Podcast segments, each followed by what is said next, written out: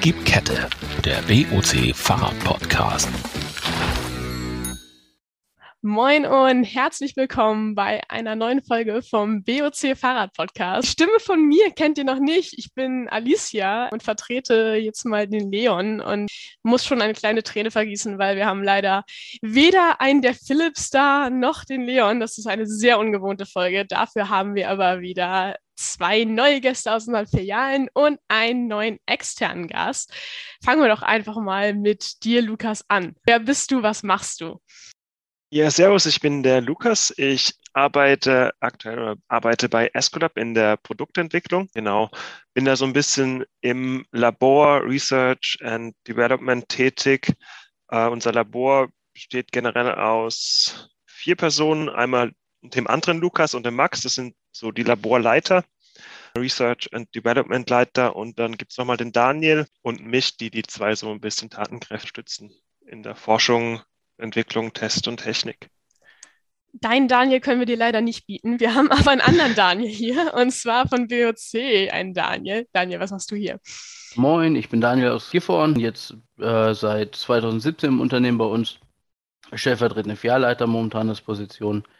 Und ja, kann stolz sagen, dass ich seit 2017 Teil der großen BOC-Familie bin.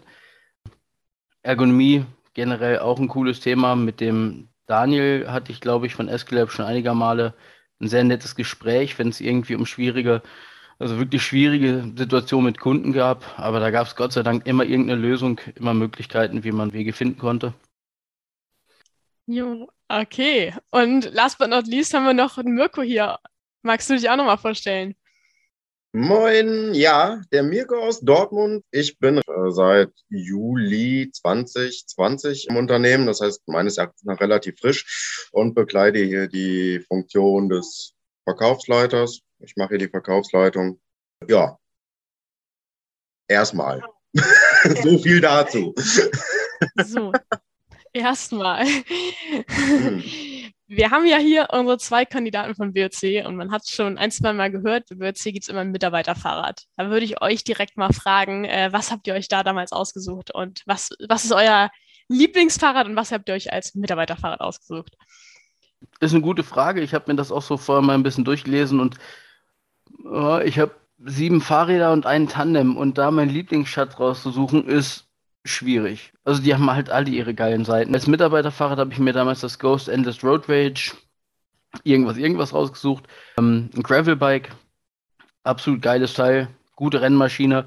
Beim Sattel musste ich ein bisschen nachjustieren, beim Lenker musste ich ein bisschen nachjustieren, beim Lenkerband musste ich ein bisschen nachjustieren, aber seit 20 Jahren im MTB-Bereich unterwegs und habe mir aber immer gedacht, naja, so ein bisschen längere Touren, 120, 130, 150 Kilometer an einem Tag mal runterschruppen, hätte ich voll Bock drauf, aber mit einem Fully bei 160 Millimeter Federweg, nee, ist nicht.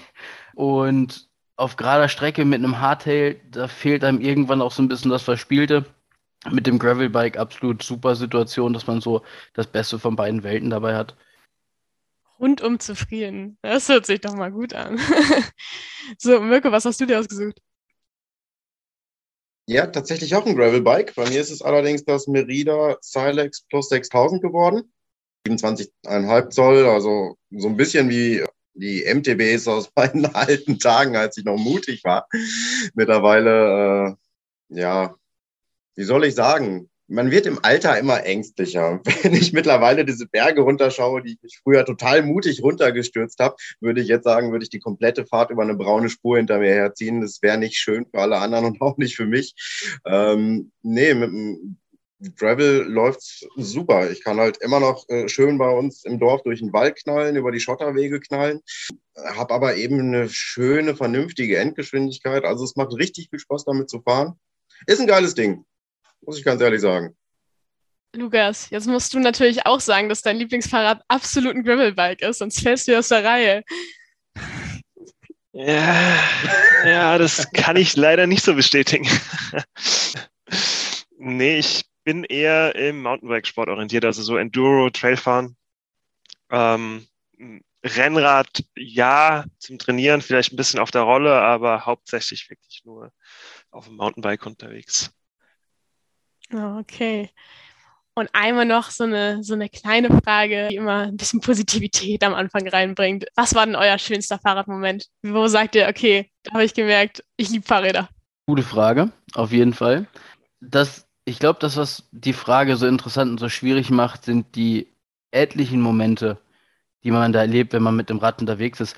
Ich sehe hier auch große Zustimmung, vier nickende Köpfe, inklusive meinem gerade, wo man einfach unterwegs ist und man sich denkt, boah, was für ein geiles Stück Wald oder was für ein süßer kleiner Bachlauf, der da gerade langläuft, setzt sich hin, hält einfach fünf Minuten inne, ist in der Natur und hat die komplette Freiheit damit bei. Also sei es, ob ich jetzt irgendwie in der City unterwegs bin, denke, Mensch, in dieser Gasse war ich noch nie, ziehe ich mal kurz rein.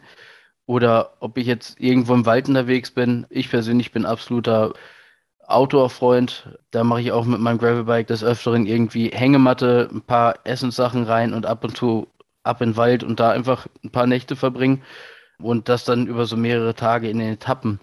Also so ah, Top-Moment kann ich nicht mal definieren. Da gibt es so viele verschiedene, ob man jetzt von oben ins Tal runterschaut und auf einmal sieht, ach guck mal, da ist mein Haus tatsächlich. Oder ob man sich Sprünge vornimmt und sagt, boah, nee, also so ein, so ein Double, so ein Gapsprung, no way. Äh, sieben Meter bleibe ich definitiv von weg für den Rest meines Lebens und dann macht man es einfach und es klappt so.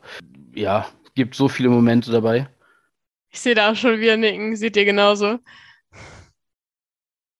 Ja, ja, auf jeden Fall. Also ich kann mich da dem Daniel auf jeden Fall anschließen. Gibt ziemlich viele, also einen spezifischen kann man da jetzt gar nicht rausziehen, meines Erachtens. Okay, na gut. Auch genug Positivität. Umso, umso mehr, desto besser, ne? Wir haben schon ein paar Mal das Wort Ergonomie gehört, sei es vom Daniel äh, Lenker umschrauben oder Pedalen umschrauben. Um Ergonomie soll es auch so ein bisschen diese Folge gehen. Und ich wollte einmal den Bogen zurückschlagen ins normale Leben. Ich muss nämlich zugeben, ich bin ein bisschen Sünder, was meine Haltung angeht. Also ich achte gar nicht auf meine Haltung. Ich arbeite ja im Büro im Marketing und ähm, den ganzen Tag vor dem Rechner und äh, sitze genau eingekrümmt wie eine Kugel da und sollte vielleicht mehr darauf achten. Achtet ihr eher drauf im normalen Leben sozusagen oder wenn ihr auf dem Rad seid, beachtet ihr mehr auf eure Haltung? Mirko? Wohl als auch. Gut, ich meine, ich bin im Verkauf tätig, das heißt, ich renne auch sehr, sehr viel über die Fläche. Ich habe nicht das Problem, dass ich viel hocke und die Schultern nach vorne hängt habe. Aber nichtsdestotrotz ist es wichtig. Also ich, ich, ich merke auch tatsächlich, dass wenn ich mal irgendwie ein paar Tage am Rechner gehockt habe, äh, bevorzugt, weil ich irgendwelche offenen Posten oder weiß nicht was bearbeitet habe, dass ich dann, wenn ich abends im Fitnessstudio bin, irgendwie äh, so leichte Malessen mit der Schulter habe. Also das geht verhältnismäßig schnell, weshalb ich da auch ziemlich sensibel eigentlich drauf achte. Ja, man hat halt nur diesen einen Körper. Und ja, wie gesagt, das ist sowohl als ja beim Fahrradfahren sowieso. Klar, wenn, wenn ich auf dem Fahrrad unergonomisch sitze und äh, mir schlafen die kompletten Arme, die kompletten Beine, der Hintern und das beste Stück ein, ähm, dann macht's Fahrradfahren einfach keinen Spaß mehr. Also da ist es schon sehr wichtig, dass ich vernünftig sitze, damit ich auch meine zwei, drei Stunden Touren durchziehen kann, ohne dass ich permanent umgreifen, mich umsetzen oder irgendwelche Pausen machen muss. Und ja, Ergonomie zieht sich ja mittlerweile tatsächlich durchs komplette Leben, gerade bei diesen ganzen Haltungsschäden, die wir uns mittlerweile selbst angezüchtet haben durch unsere Berufe, dadurch, dass wir acht Stunden lang in ein und derselben Position ausharren. Ja, ich achte da doch sehr drauf, muss ich ganz ehrlich sagen. Wie schaut das bei euch? Ja, also bei mir auch. Ich habe es relativ viel durchs Studium auch mitbekommen. Also ich habe Sportwissenschaften mit dem Schwerpunkt Reha studiert und jetzt im Master dann mit dem Schwerpunkt Biomechanik. Und da befasst man sich doch ziemlich stark mit diesem, sowohl mit der körperlichen Belastung in der Arbeit, mit der Ergonomie und allem Möglichen. Und selbst auch achte ich darauf. Jetzt im, bei Escolab ist es so, dass wir auch im Labor oder auch wenn wir da arbeiten, Möglichkeit haben aufzustehen, Stehtische haben beispielsweise. Und jetzt beispielsweise auch auf dem Rad, dass wir uns gegenseitig fitten, um wirklich die, die Haltung da äh, wirklich zu optimieren. Also das ist schon ein großer Bestandteil. Das heißt, ihr merkt eigentlich schon klar, wie sich das Fahrerlebnis ändert, sobald man irgendwie ein bisschen mehr auf seine Haltung achtet, ne? Okay. Ähm, was kann denn so falsche Ergonomie auslösen? Also was, was sind denn so Beschwerden? Vielleicht, Lukas, du bist also unser Spezialist für. wenn, wenn ich mich jetzt mal vom schlimmsten Stand ausgehe und äh, mich auf ein Fahrrad setze, was nicht angefasst für mich ist, was kann da passieren? Ja, generell ist es so, dass wir dass man da von so überlastungsinduzierten Schäden spricht, die einfach aufgrund dieser falschen Körperhaltung oder auch aufgrund falscher Technik und so weiter entstehen. Sind einfach gewisse Mikrotraumen, kleine Mikrotraumen, die einfach dann über, über die Zeit hin weg zu diesen Schmerzen oder zu diesem unangenehmen Gefühl führen.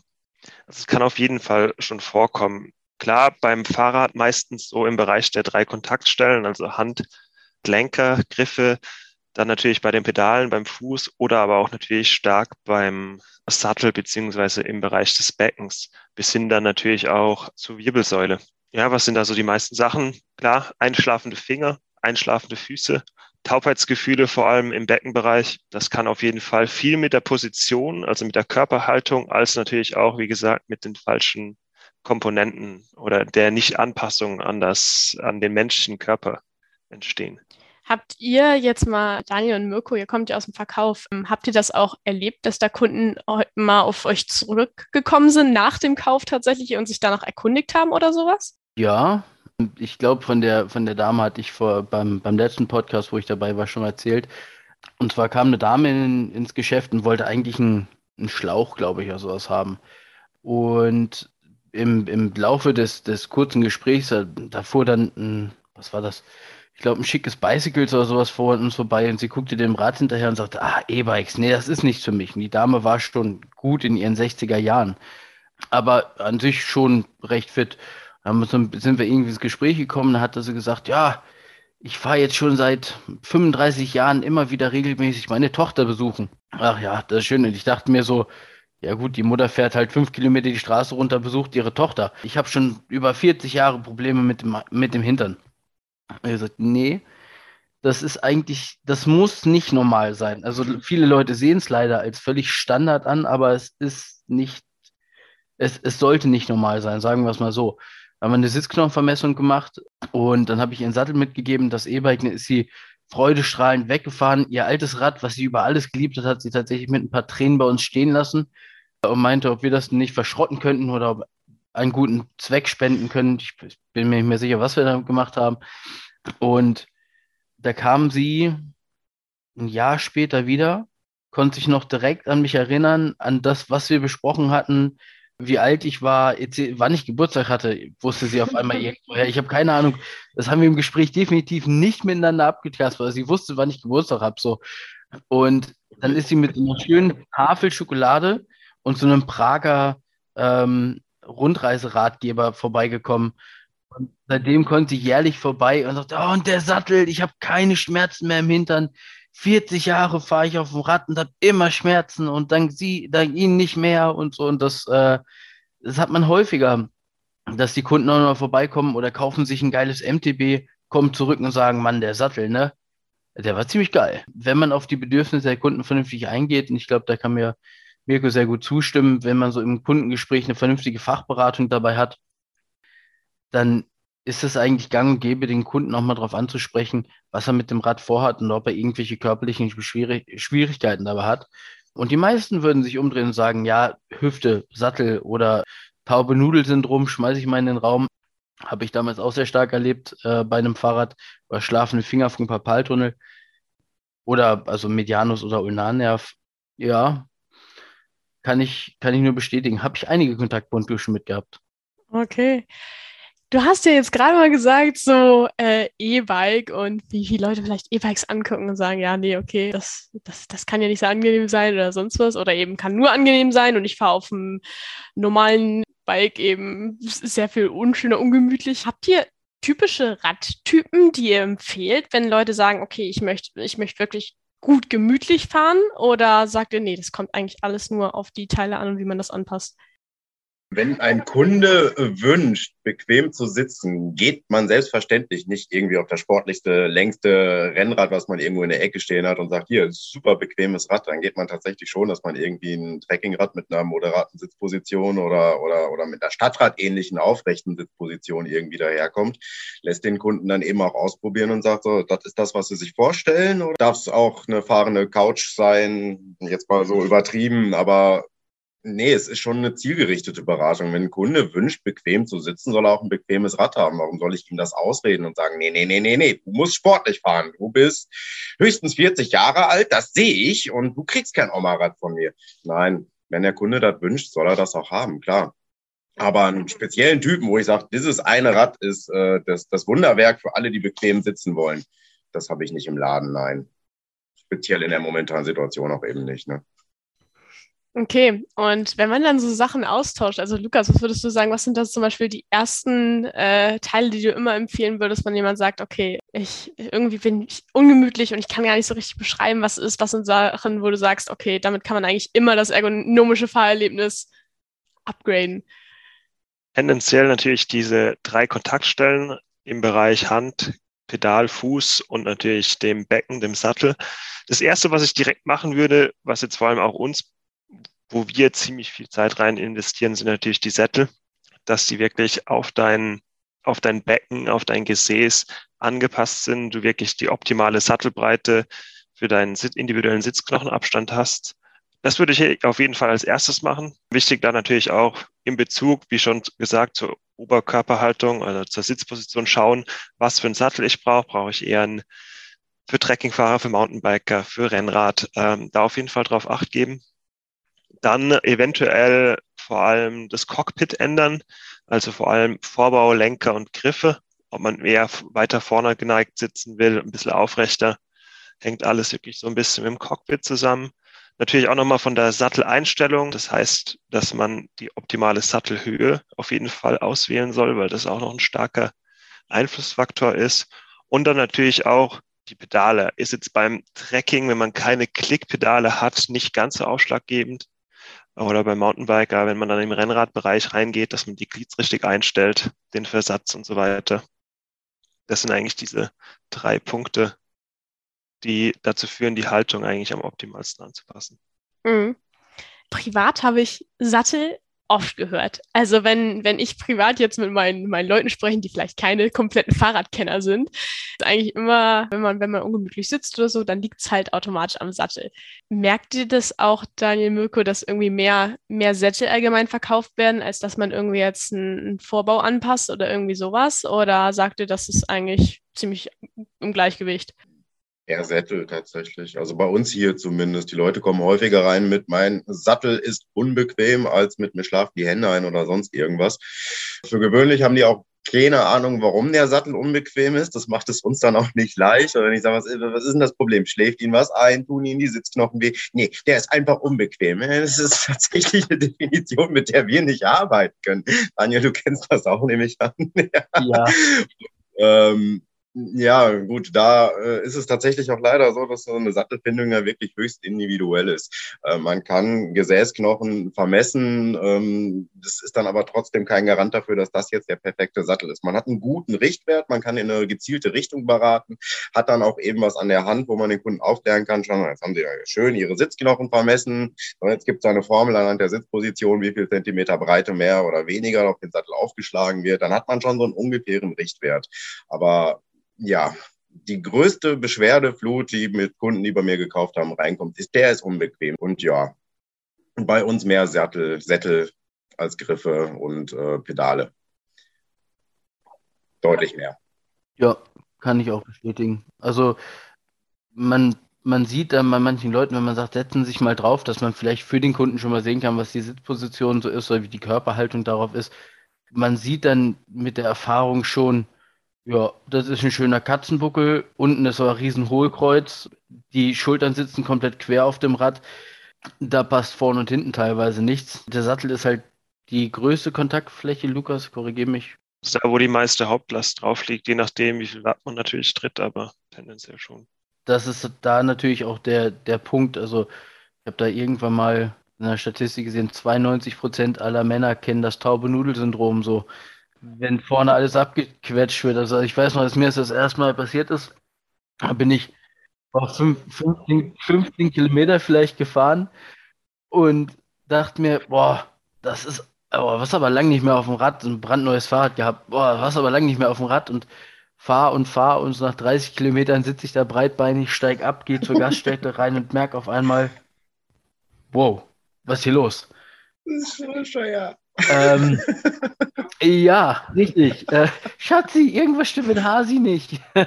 ja, ähm, und ähm, das war auch, also ich hatte noch 44 Kilometer vor mir, von Punkt A nach Punkt B eine Tour durchdacht, mit einem brandneuen Fahrrad, ohne irgendwas daran getauscht zu hatten.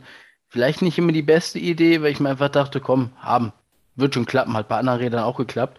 Ah, nee, hat nicht geklappt. Was hatte ich? Sieben Tage? Sieben, acht Tage wirklich Schwierigkeiten, da alles wund gewesen. Oh, das war nicht angenehm. Und dann habe ich mich tatsächlich mal so richtig tief in dieses Ergonomie-Thema reingestürzt. Bin bei meinen Recherchen tatsächlich auch immer wieder auf ein, zwei Standardhersteller gekommen. Mittlerweile fahre ich am besten tatsächlich mit den Erfahrungen, die ich gesammelt habe bei Escalab. Da ist einfach äh, ein gewisses Know-how hinter in der Produktion. Da, ja, andere können da hinterher gucken, sagen wir es mal nett, aber da machen auch die Kunden die besten Erfahrungen. Also ich sage mal, 90 Prozent aller Kunden, Vermutung, haben Schwierigkeiten beim Radfahren, das heißt an irgendeiner der Stellen vom Körper. Mittlerweile, wenn ich berate, sage ich sofort dazu, wenn Sie irgendwie Probleme in dem, dem und dem Bereich haben, kommen Sie bitte nochmal zurück. Es ist nicht nur viel Technik am Fahrrad oder im Fahrrad, es kann auch viel Technik am Fahrrad geben. Mhm. Jetzt meintest du gerade Know-how in der Produktion, damit hast du mir eine Frage fast aus dem Mund genommen. Und zwar, Lukas, magst du vielleicht mal so erklären, was dann eigentlich so dahinter steckt in der, so einer Produktion und Konzeption von, sagen wir mal, einem Sattel oder so? Also wie merkt ihr, worauf man achten muss? Das ist also ein bisschen schwer zu beantworten, weil vieles am Anfang, beispielsweise Tobi, also theoretisch der Gründer von Escolab, vieles am Anfang einfach durch Ausprobieren funktioniert hat und dann beispielsweise über 3D-Gipsmodelle früher einfach mit Gips modelliert worden und dann einfach auf den Trails gefahren und dann nach dem Trail wieder anpassen und alles Mögliche. Und aktuell ist so ein bisschen oder ist auf jeden Fall der Trend dazu, das Ganze ein bisschen mehr wissenschaftlicher zu betrachten.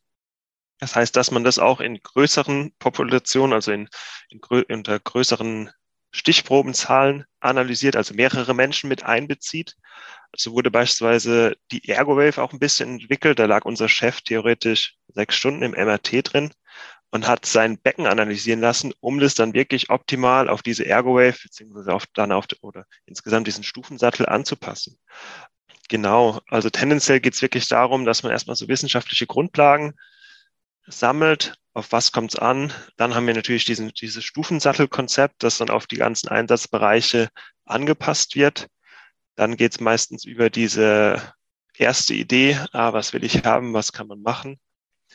Dann mm, über diese 3D-Analysen, also theoretisch den Sattel dreidimensional im, am PC über CAD-Programme bauen die glücklicherweise eventuell schon bei uns direkt mit einem 3D-Drucker drucken lassen und dann direkt einfach mal fahren. Also wir haben eine Base, also theoretisch die Schale, dann wird der Schaum ähm, hergestellt in diesem 3D-Drucker. Der ist natürlich dann hart, aber man merkt dann schon direkt die ersten Unterschiede. Ah, muss da noch ein bisschen ein kleinerer Radius rein, größerer Radius rein. Und dann wird es dann irgendwann mal zur Produktion freigegeben. Genau. Es hört sich auf jeden Fall schon mal nach ordentlich Arbeit an. Ja, auf jeden Fall. Aber gut, ja, wenn es sich lohnt. Also ich meine, man, man hört ja gerade aus dem Verkauf, das ist ja auch für dich wahrscheinlich schön zu hören, weil du nicht immer jetzt direkt so viel mit Kunden zu tun hast, würde ich mal sagen, Lukas, da, dass man es auch merkt und dass es auch ankommt. Und ja, umso besser. So, ich als, äh, als kein Profi, sagen wir mal, in dem ganzen Bereich Ergonomie, Beratung und Co. Mir sind da so ein paar Worte in den Kopf gekommen, und zwar Bike-Fitting und, und was du jetzt auch gerade meintest, Sitzknochenvermessung, Daniel. Genau, würdet ihr sagen, dass das ist, kann man eigentlich alles unter einen Kamm scheren oder, oder sind das verschiedene Sachen? Wie, wie kann man sich das vorstellen? Ja, also da kommt es tatsächlich immer so ein bisschen drauf an. Also es gibt manche Hersteller, die ein Bike-Fitting anbieten, wo dann der Körper vermessen wird und das Fahrrad wird dann dazu produziert. Ich glaube, das ist so der, der Inbegriff von dem klassischen Bike-Fitting. Und das andere ist, wenn man die Ergonomie in das Rad reinbringt, man passt das Fahrrad ja auch an. Also es ist irgendwo auch ein Bike-Fitting, aber ich würde jetzt nicht, also es ist, glaube ich, nicht unter dem Hauptbegriff so zu verstehen. Wie seht ihr das? Ja, also für mich geht Bike-Fitting nochmal eine deutliche Spur tiefer. Rennradfahrer machen das sehr viel, weil die dann aufgrund ihrer Sitzposition die ideale Leistung rausholen wollen, während unsere ergonomischen Anpassungen bei uns im Laden eigentlich eher auf Bequemlichkeit beruhen. Also da hat noch keiner gesagt, ich brauche den ergonomischen Sattel und die ergonomischen Griffe, weil ich weiß nicht, wie viel Watt mehr treten möchte. Wir machen hier eigentlich nur das Fahrrad für den Kunden bequem, das Fahrrad für den Kunden schön, damit er endlich seine schönen, großen, langen Touren, die er schon immer geplant hat, fahren kann, an denen ihm bisher immer seine Körperteile gehalten haben, meistens halt eben der Hintern. Also, ja, theoretisch ist es ungefähr dasselbe. Also generell geht es darum, klar, diese Anpassung des Geräts an den Menschen, um natürlich die optimale Leistungsmöglichkeit oder den optimalen Komfort rauszuholen. Und da geht es dann natürlich im sportlichen Bereich einfach wirklich um dieses spezifische Bike-Fitting, um wirklich die Leistung, wie ihr bereits schon gesagt habt. Okay. Und was würdet ihr sagen, sind so die Fehler, die ihr am häufigsten gesehen habt? Also wenn man sozusagen kein Bike-Fitting macht, sagen wir mal, ich stelle mir jetzt einen Kunden vor, der, der Probleme hat und die Probleme werden eigentlich immer nur schlimmer, weil er sie nicht anspricht zum Beispiel. Könnt, könnt ihr sowas bestätigen oder was, was sind da andere Erfahrungen, die es zum Beispiel gibt? Was sind da so Probleme, wenn jemand nichts sagt oder so? Ja, kann ich bestätigen. Viele Radfahrer, ich nehme als Beispiel eben gerade die, die nette Dame aus Prag, viele Radfahrer denken, es ist normal, Probleme auf dem Fahrrad zu haben. Es ist normal, dass die, dass die Finger mal einschlafen. Das, hat, das ist bei Opa ja auch schon passiert. So, und dass der Hintern weh tut, oh, das hat doch Oma bei jeder Radtour zur Eisdiele erzählt. Das waren gerade mal zwei Kilometer. Die hat immer davon erzählt, wie der Sattel, wie der Hintern weh tat.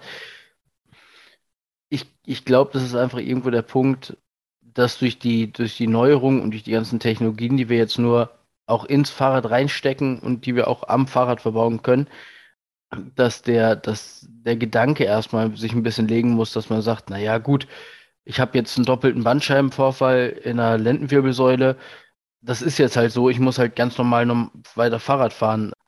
Nee, es gibt Möglichkeiten. Es gibt tatsächlich auch manche Ärzte, die sowas sogar ansprechen, aber das sind immer noch nicht so viele, wie es sein könnten. Die, die Mobilität der Hüfte und die Entlastung des unteren Rückenbereichs ist einfach extrem wichtig, wenn man solche großen Probleme dabei hat. Hm. Lukas, kannst du was dazu sagen, ob das mit der Zeit schlimmer wird? Also sagen wir mal, ich, ich habe ein Problem äh, mit, mit dem Sattel und ich ignoriere es und dann sind die Beschwerden vielleicht irgendwie in ein paar Monaten viel schlimmer, als sie es nach ein paar Wochen waren. jeden Fall dazu führen, wie gesagt, dadurch, dass einfach dann die ständige Fehlbelastung entsteht, können die Schmerzen einfach äh, stärker werden oder es auch wirklich zu Verschlimmerungen kommen. Beispielsweise jetzt im unteren Rückenbereich, wenn man sagt, ah, Lendenwirbelsäule, wir quetschen doch eventuell die Bandscheiben ein und das dann die ganze Zeit über längere Stunden kann auf jeden Fall dazu führen. Auch das mit dem Taubheitsgefühl kann dazu führen, dass längerfristig Nerven oder Blutbahnen halt wirklich abgeklemmt werden und da es zu also drastischen, in Anführungszeichen, Problemen kommen kann. Sprich, immer, immer ansprechen. Ja, Wenn irgendwas ja. sich nicht gut anfühlt, immer direkt ansprechen. Okay. Sprich, eigentlich, Fahrradfahren soll sich, soll sich gut anfühlen, so ist klar.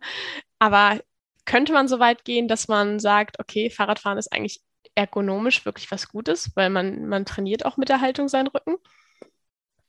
Also kardiovaskulär auf jeden Fall. Also theoretisch wird das Radfahren vor allem auf dem Ergometer im Bereich der Prävention ziemlich stark oder Rehabilitation stark eingesetzt, vor allem auch, weil es knieschonend ist im Vergleich beispielsweise zum Laufen und natürlich äh, das Herz-Kreislauf-System anbringt. Und wenn man dann natürlich optimal nochmal auf die Haltung schaut, bringt es auf jeden Fall schon mal Vorteile, Vorteile mit sich. Okay, dann würde ich sagen, haben wir doch eigentlich schon mal einen ganz guten Überblick bekommen über das Thema Ergonomie und was man eigentlich alles an seinem Fahrrad verändern kann und wieso man Sachen an seinem Fahrrad auch verändern sollte. Brecht einfach äh, immer eure Verkäufer an, wenn ihr irgendwelche Probleme mit dem Fahrrad habt und wir hoffen, wir konnten euch irgendwie weiterhelfen mit dieser Folge. Und würden dann sagen, äh, bis zum nächsten Mal beim BOC Fahrrad Podcast. Anregungen und Wünsche immer gerne bei Social Media rein und sonst sehen wir uns beim nächsten Mal. Das war der BOC Fahrrad Podcast. Vielen Dank fürs Zuhören. Bis zum nächsten Mal und gib Kette.